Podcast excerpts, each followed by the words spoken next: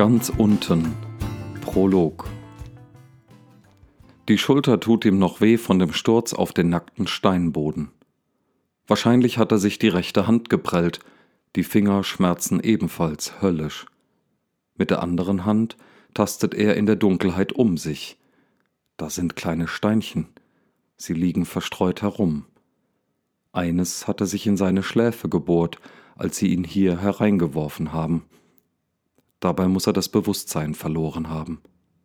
An den Aufschlag erinnert er sich zwar nicht mehr, aber an das Aufwachen. Das eine Auge war ganz verklebt gewesen. Blut und Tränen, vermischt mit dem Staub des Bodens, auf dem er gelegen hatte. Das Steinchen hat er inzwischen entfernt. Ein bisschen Würde muss schließlich sein. Ganz leise hat es plopp gemacht, als er es aus der Kopfhaut löste, und tock als es zu Boden fiel. Jetzt sitzt er an einer Wand gelehnt. Die klebrige Masse hat er sich aus dem Gesicht gerieben, so gut es ging. Vorsichtig tastet er nach der Wunde an seinem Kopf. Das Blut ist inzwischen geronnen, und bei der Berührung durchzuckt ihn der Schmerz einer beginnenden Entzündung. Na super. Der Schädel brummt so stark, dass er die Augen wieder schließt. Im Dunkeln des Kellers sieht er sowieso nichts und kalt ist es hier. Die Räume sind gut belüftet, damit seine Gäste nicht ersticken. Sie sollen bloß nicht vorzeitig an Atemnot sterben. Was würde er jetzt um ein Bad zu Hause geben? Den Dreck vom Körper waschen, wohltuende Salben von den Dienerinnen auftragen lassen und anschließend ein kleines Nachtmahl einnehmen. Leichte Kost vom Obsthändler seines Vertrauens. Ja, er vermisst die Annehmlichkeiten seines gewohnten Lebens schon jetzt. Aber das ist genau der Sinn der Sache. Obwohl er niemandem geschadet hatte, musste natürlich aus Prinzip bestraft werden. So sind die Gesetze nun einmal, und deswegen sitzt er jetzt hier in diesem Verlies und wartet auf sein Schicksal. Etwas anderes bleibt ihm nicht, nur warten. Irgendwann würden sie schon kommen und ihn holen, Daran besteht kein Zweifel, denn er kennt dieses Loch vom Hörensagen. Es ist bei allen Untertanen des Königs gefürchtet. Früher oder später verendet man hier. Wenn nicht aus Angst vor dem, was durch die weit verzweigten Gänge der Katakomben auf die Gefangenen losgelassen wird, dann doch schließlich an den Bissen der gefräßigen Bestien.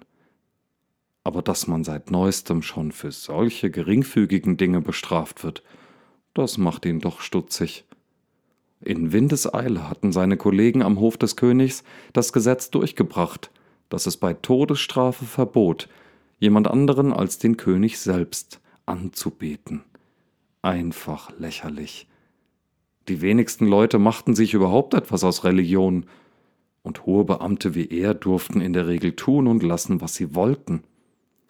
Er hatte ja gar keine große Show um seine Gebete gemacht, war noch nicht einmal aus dem Haus gegangen, um sie zu verrichten. Das hatte sein Gott doch gar nicht nötig. Eine kleine Besinnung auf ihn, dessen Name unaussprechlich ist, ein gemurmeltes Lob am Ende und fertig. Aber irgendwie hatten die anderen Beamten den König dazu gebracht, dieses abartige Gesetz zu unterzeichnen, und damit war es nun einmal gültig, und ihn hatte es als erstes erwischt. Zufall? Das Kopfweh setzt wieder ein, während er über die rasanten Entwicklungen der letzten 24 Stunden nachdenkt. Genervt wischt er die Erinnerungen beiseite, denn sie ändern nichts an seiner Situation. In diesem unangenehm nach Schweiß und Angst riechenden Kellerloch würde er demnächst sterben, wenn sie, wann auch immer es denen da oben einfiel, die Löwen hereinlassen würden. Zuerst hatte man ausprobiert, die Verurteilten direkt zu den Raubtieren zu werfen. Da hatte es spektakuläre Szenen gegeben. So wurde auf den Straßen der Stadt erzählt. Gerüchte und fantasiegelangweilter Menschen machen doch immer schnell die Runde. Aber dann war man auf die Idee gekommen, die Gefangenen erst noch ein bisschen psychischem Terror auszusetzen, während diese auf die eigentliche Exekution warten mussten. Einzelhaft mit Erlebnisfaktor könnte man sagen. Bei dem Gedanken lässt er kurz die Mundwinkel zucken. Lustig ist das wahrhaft nicht. Und einen Ausweg gibt es auch nicht. Also was kann er tun, als sich die Zeit mit Gedankenspielen zu vertreiben? Oh, richtig, er könnte beten. Auch wenn das der Grund für sein Urteil gewesen war, so ist ihm gerade jetzt nicht danach. Das Urteil ist gesprochen, die Vollstreckung in Gang gebracht. Wozu also noch beten? Das kann er im Angesicht des Todes noch immer erledigen. Plötzlich muss er schmunzeln, doch nicht aus Freude, sondern weil er die Ironie des Schicksals entdeckt. Als er an den Urteilsspruch denkt, fällt ihm die Bedeutung seines Namens wieder ein. Gott ist mein Richter.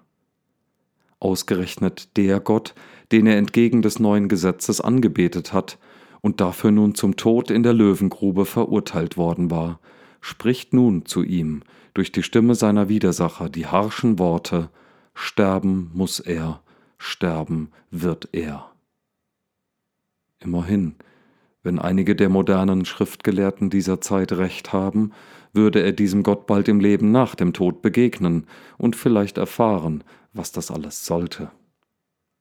Und dann wird aus dem zynischen Schmunzeln um seine Lippen eine Grimasse, aus der alle Fröhlichkeit entweicht, die seine sonst auf notorische Weise optimistische Persönlichkeit bis dahin ausgemacht hatte.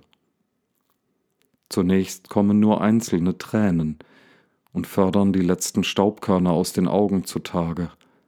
Er kann sie auf den Lippen spüren, und dann fließen sie in Strömen. Langsam sinkt er zur Seite und rollt sich ein. Sein Atem geht stoßweise. Leichtes Zucken seiner Hände und Beine verraten die Anspannung, unter der er steht. Es wird stärker und auch wieder schwächer. Er schluchzt, wie er noch nie in seinem Leben geweint hat. Dabei denkt er an gar nichts. Nicht an sein luxuriöses Leben, nicht an seine Freunde, nicht an seine Kindheit im Ausland, noch nicht einmal an Gott das muss er auch nicht. Denn er weiß ganz genau, dieser Gott denkt immer und gerade jetzt an ihn.